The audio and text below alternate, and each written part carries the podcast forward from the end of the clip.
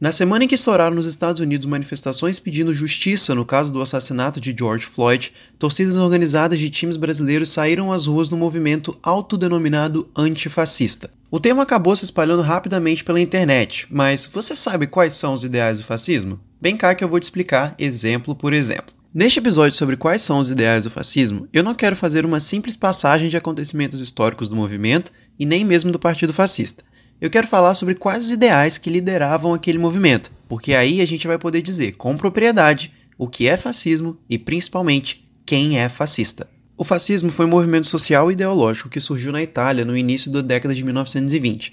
Esse movimento acabou por se tornar um partido político, que acabou por se tornar um governo. O ideal fascista foi criado por Benito Mussolini e é com base no seu ensaio A Doutrina do Fascismo, que eu vou citar várias vezes aqui, que eu decidi gravar esse episódio. É claro que toda vez que nós vamos falar sobre um tema tão importante, a gente precisa saber primeiro qual é o contexto histórico em que esse pensamento se encaixava. Mesmo sendo um dos países que saíram vitoriosos na guerra, problemas econômicos abalavam o governo da monarquia parlamentar do rei Vítor Emanuel III. Nesse contexto, os problemas do setor industrial eram os que mais geravam revolta na população mais pobre, e o partido que mais fazia oposição a esse governo era o PSI, o Partido Socialista Italiano, do qual Benito Mussolini fazia parte até 1919 quando foi expulso. Sua expulsão do partido aconteceu porque o Mussolini era a favor da participação da Itália na guerra, enquanto o partido era contra. E além disso, ele também começou a abandonar o ideal socialista, que logo mais ele passaria a criticar bastante. Mas afinal, como surgiu o fascismo? Antes mesmo da fundação do partido e do estabelecimento de um governo fascista, Mussolini se reuniu a ex-combatentes da Primeira Guerra para formar uma organização chamada Fácil de Combatimento. No seu livro A Doutrina do Fascismo, Mussolini se orgulhava em dizer que o movimento fascista é comandado pela ação, não por objetivos pré-estabelecidos. O que, que ele quer dizer com isso? Bem, o surgimento dessa organização e desse pensamento não foi pensado ou estruturado dentro de uma teoria econômica ou política, ele era só ação. Foi um movimento que surgiu para ser oposição ao governo e às instituições italianas, mas que também não apresentava um novo projeto de organização social. Para ficar fácil de entender, é só imaginar o Mussolini falando: Eu vou acabar com tudo isso que tá aí, tá ok? O que ele ia fazer depois de acabar com tudo isso? Pois bem, o ideal fascista não surgiu com uma proposta muito clara. Mas então, se ele não apresentava nenhum projeto específico de como governar de novo essa sociedade italiana, quais eram os pilares que sustentavam a teoria fascista? O primeiro e talvez o mais importante dele é a espiritualidade. Calma, a espiritualidade do fascismo não significa que o fascismo é um movimento religioso. Lembra que eu falei que Mussolini começou a discordar do ideal socialista? Pois bem, para a gente entender isso, a gente tem que separar o material do espiritual. O socialismo proposto por Marx se baseia num método de análise chamado de materialismo histórico e dialético. O que, é que isso quer dizer?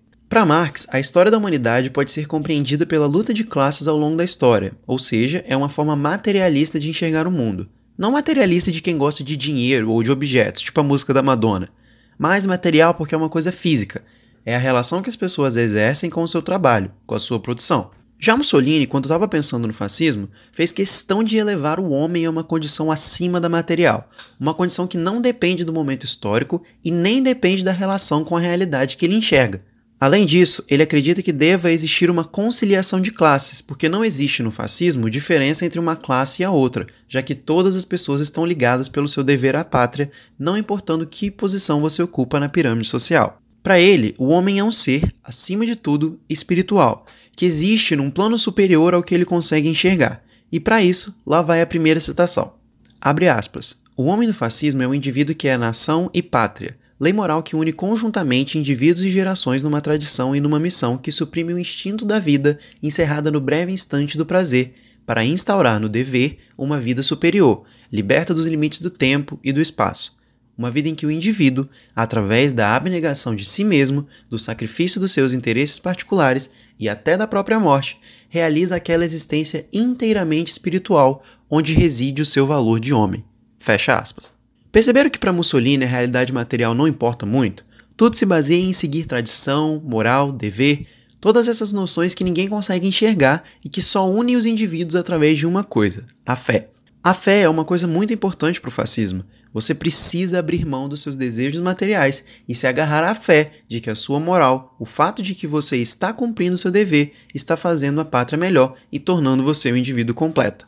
Não importam muito os objetivos, o importante é agir e, sobretudo, agir pela fé. É claro que isso significa que o fascismo gosta muito de se aproveitar da existência de alguma religião majoritária na hora de se expandir, porque aí as pessoas já se organizaram num pensamento espiritual que distancia elas do mundo material, ao mesmo tempo em que seguem um código de moral e conduta. O Estado fascista não é especificamente guiado por uma ou outra religião, mas ele está longe de ser laico. O que ele puder aproveitar para se promover, ele vai. Porém, quando a gente fala do homem fascista, a gente não pode se enganar achando que o fascismo é individualista. Por isso, o segundo pilar do fascismo que a gente precisa entender é o coletivismo.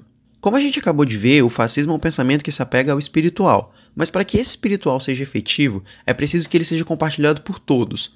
Para Mussolini, o Estado deve ser totalitário e nenhum indivíduo ou grupo deve existir fora do Estado. Para o fascismo, não é a nação que cria o Estado, e sim ao contrário. Não se deve partir da ideia de que um povo que tem a mesma personalidade é aquele que constitui um Estado, mas o ideal fascista é que o Estado é o criador da nação, porque é ele que cria as vontades e as unidades morais do povo.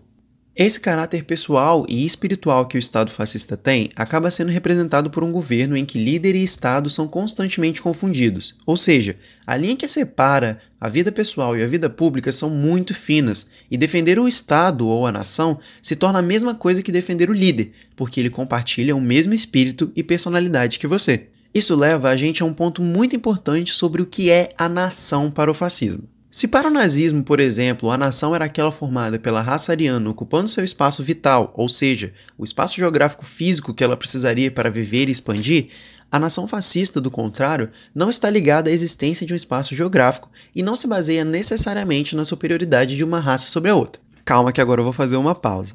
Falar que a nação fascista não é criada pela noção de superioridade racial não quer dizer que um regime fascista não é racista, beleza? O ideal fascista de conciliação de classe, por exemplo, também se estende à conciliação racial. E o que exatamente ele quer dizer com essa conciliação? Significa justiça? Igualdade? Não, nenhuma dessas coisas. Lembra que a gente conversou sobre como o fascismo é espiritual? Muito bem, para o fascismo, a opressão de classe, a opressão racial, a opressão de gênero devem ser aceitas. E por conciliação, ele quer dizer que quem está sendo oprimido não tem que reclamar ou buscar justiça, porque o que une ele à nação é muito maior do que isso. Ele está ligado por um dever, uma moral, que é muito maior que a necessidade dele de buscar justiça, porque, para o fascismo, a realização da felicidade material, ou seja, aquela na qual você consegue ver os resultados acontecendo, é uma mentira. O fascismo é, por essa razão, um continuador de preconceitos. A diferença é que ele não baseia o seu ideal de nação necessariamente no extermínio de uma ou outra população. Só que se ela acontecer, problema é de quem está morrendo. Por essa razão, quando você vê alguém dizendo que o fascismo é racista, entenda, é verdade. Não basta simplesmente não ter como meta principal do seu governo a exterminação de uma minoria se você não busca a igualdade e o fim da opressão. É basicamente você dizer que alguém não é racista simplesmente porque ela até hoje não matou nenhum negro. Por fim, a nação é, para o fascismo, o conjunto dos indivíduos que formam e são o Estado em concordância de ideias e personalidade, porque o fascismo é essencialmente antidemocrático. Tudo que eu acabei de falar pode ser resumido na nossa segunda citação do episódio. Abre aspas. Por isso mesmo, o fascismo é contra a democracia, que identifica o povo ao maior número, rebaixando-o ao nível da maioria. Mas é a forma mais pura de democracia. Se o povo é concebido consoante, deve ser, isso é, qualitativa e não quantitativamente, como a ideia mais forte, porque é a mais moral, coerente e verdadeira, que atua no povo como consciência e vontade de poucos ou até de um só, e como ideal que tende a agir na consciência e na vontade de todos. De todos os que, etnicamente, extraem da natureza e da história as razões para formar uma nação, ligados pela mesma linha de evolução e de formação espiritual, de modo a constituir uma só consciência, uma só vontade. Não estamos perante uma raça ou uma região geograficamente individualizada, mas face a uma estirpe que se perpetua historicamente, uma multidão unificada por uma ideia, que é a vontade de existência e de poder, consciência de si, personalidade. Essa personalidade superior é a nação, porque é Estado. Não é a nação que cria o Estado, segundo o velho conceito naturalista que serviu de base à exaltação dos Estados nacionais do século XIX. Antes, a nação é criada pelo Estado, que dá ao povo consciente da própria unidade moral uma vontade e, portanto, uma existência efetiva. E aí a gente vai entrar num terreno muito perigoso.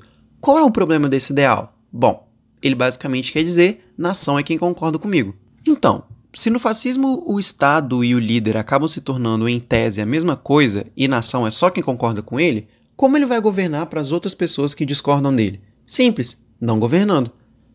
Quando ele cria essa ideia de que nação são só as pessoas que aceitam essa doutrina, ele livra as próprias mãos da necessidade de governar para atender as necessidades múltiplas que existem em qualquer lugar, mesmo que ele detenha o poder institucional de cuidar de todos aqueles que dividem o mesmo espaço geográfico e estão sob a mesma lei. Ele cria uma nação ideológica, espiritual, que só existe com quem concorda com ele, e o resto que se exploda. Eles não são nação. É exatamente aí que a gente vai ver os ideais nacionalistas ganhando força. Se nação é só quem concorda comigo, quem não concorda comigo é um traidor na nossa pátria, porque só é patriota de verdade aqueles que estão em concordância com o nosso líder. Porque esse líder não existe para governar todo mundo, ele existe para dar poder efetivo a quem já concorda com ele, para que ele possa impor suas vontades a quem discorda e para que ele tenha acesso ao aparato estatal para obrigar todo mundo a seguir as suas regras. E como ele vai obrigar todo mundo a seguir suas regras? Bem, Antes dele partir da violência, porque acredite, a gente vai chegar lá, o Estado fascista é totalitário. Ele vai tentar, de toda maneira, penetrar todas as áreas particulares da sua vida até que você, voluntariamente, aceite essa doutrina. Pois, para o fascismo, o Estado deve cumprir essa função de alinhar todos em um mesmo pensamento, como a gente vai ver na nossa terceira citação. Abre aspas. Em síntese, o fascismo não é somente promulgador de leis e fundador de institutos, mas educador e promotor de vida espiritual. Pretende refazer não as formas da vida humana, mas o homem, o caráter, a fé.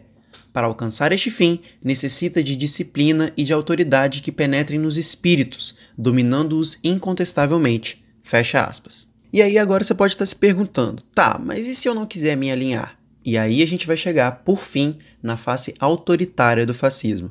Para o fascista, a disciplina deve ser aceita e, quando não aceita, imposta. Já que o fascismo pede tanto daqueles que concordam com ele, pede que eles abram mão da igualdade, da busca por justiça, da necessidade de ver alguma coisa acontecendo na realidade, eles devem ter no mínimo a autonomia de impor essa doutrina aos outros. E é para isso que o fascismo usa a violência, que aqui cumpre uma função pedagógica, ela não existe meramente para eliminação em massa, existe como método de realinhamento moral e espiritual, como reafirmação da doutrina. O fascismo faz questão de definir que, para ele, existe uma violência que pode e uma violência que não pode, como a gente pode ver na nossa quarta e última citação. Abre aspas. E chego agora ao tema da violência. A violência não é imoral. A violência é, algumas vezes, moral contestamos a todos os nossos inimigos o direito de se queixarem da nossa violência, porque comparada à que se praticou nos anos infalsos de 19 e 20, comparada dos bolchevistas da Rússia, onde 2 milhões de pessoas foram executadas e outros 2 milhões jazem ainda nos cárceres, a nossa violência é uma brincadeira de crianças. Por outro lado, a violência é eficaz, porque em fins de julho e agosto, em 48 horas de violência sistemática e aguerrida, obtivemos o que não tínhamos conseguido em 48 anos de discursos de propaganda. Assim, quando ela resolve uma situação gangrenosa, a violência é moralíssima, sacrossanta e necessária. Fecha aspas. Mas aí é vital que a gente observe uma coisa. Lembra que a gente viu que nação é formada pelo Estado que impõe uma doutrina e que só faz parte da nação o grupo seleto de pessoas que estão espiritualmente alinhados com essa doutrina? Lembra também que um dos pilares do fascismo é a ideia de coletividade, de que todos são os mesmos homens santos e elevados acima da condição material, que compartilham juntos esse dever moral com essa pátria que só existe para eles? Esse pensamento terceiriza o autoritarismo do Estado enquanto instituição, pois, se todos estão dentro do Estado e são o Estado, e o Estado tem o dever de criar essa nação através da imposição da doutrina, não é só o líder que ocupa um cargo que tem o poder de usar a violência, é também o cidadão comum. E eu devo dizer, é principalmente o cidadão comum. É o cidadão comum que serve como a milícia do governo, e é nessa personificação do indivíduo comum como agente da moral e impositor da conduta do Estado que o fascismo tem um dos seus grandes trunfos.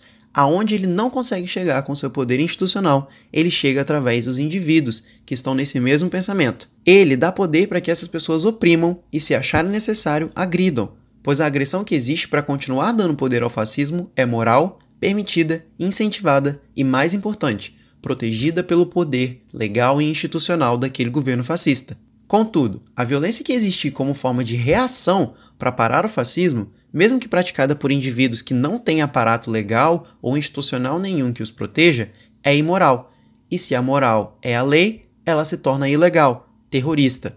Qual é a importância de terceirizar a imposição violenta do governo e atribuí-la aos cidadãos? Bom, ao transformar o cidadão no seu soldado, o fascismo se livra da responsabilização pela violência, porque não foi o governante que a praticou, através do seu poderio militar, por exemplo. Foi um cidadão comum que a praticou.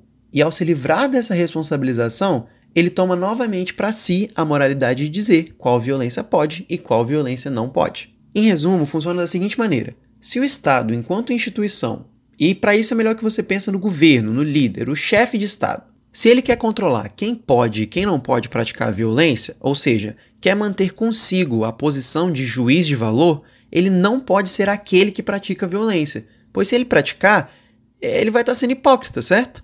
Então, ele, através dessa doutrina coletiva, diz: você, cidadão, que faz parte da nossa nação e compartilha dos nossos valores, é também o Estado. Mas é o Estado enquanto instituição? Não. É o Estado enquanto ideia. Essa diferença é muito importante para que o cidadão soldado seja capaz de ao mesmo tempo se sentir poderoso o suficiente para praticar a violência em nome do seu líder, enquanto livra ele da responsabilidade desses atos e continua permitindo que ele julgue quem pode e quem não pode agredir. Ainda não ficou claro? Vamos fazer um exercício de imaginação. Você estuda numa escola e nessa escola você é da sala do filho do diretor.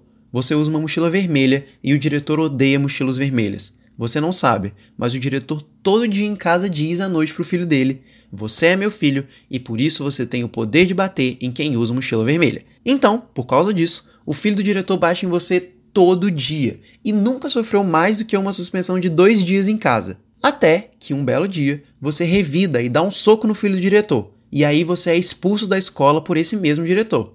Ele tem autoridade institucional para te expulsar? Sim, afinal ele é o diretor. Foi ele que te bateu? Diretamente não, mas ele mandou o filho te bater. Mas se não foi ele quem te bateu, ele além de ter autoridade institucional para te mandar embora, também continua tendo autoridade moral para isso? Ele não vai estar tá sendo hipócrita e mandar você embora com a desculpa de que ele repudia a violência. Ele até deu uma suspensão pro filho dele. Nossa, mas o filho dele só tomou uma suspensão e eu fui expulso. Sim, a sua punição foi injusta. O filho dele estava agindo em nome dele e foi privilegiado por ter o pai no comando. Mas fica um pouco mais difícil para você conseguir convencer todo mundo de que o diretor é hipócrita por causa disso. E é exatamente assim que acontece com o fascismo. Ele vai pegar você, democrata, te jogar na lama, mas vai fazer de tudo para manter a autoridade institucional e moral para quando você revidar, te declarar imoral, terrorista e violento. Então é isso, pessoal. Eu acho que para um primeiro episódio eu já falei bastante coisa que já vai ajudar você a entender quais são os ideais do fascismo e aprender a reconhecer eles não só na história, mas também no seu dia a dia. Eu espero que tenha sido de verdade muito útil para todo mundo que está ouvindo e eu queria agradecer a todo mundo que ouviu até aqui. E até a próxima!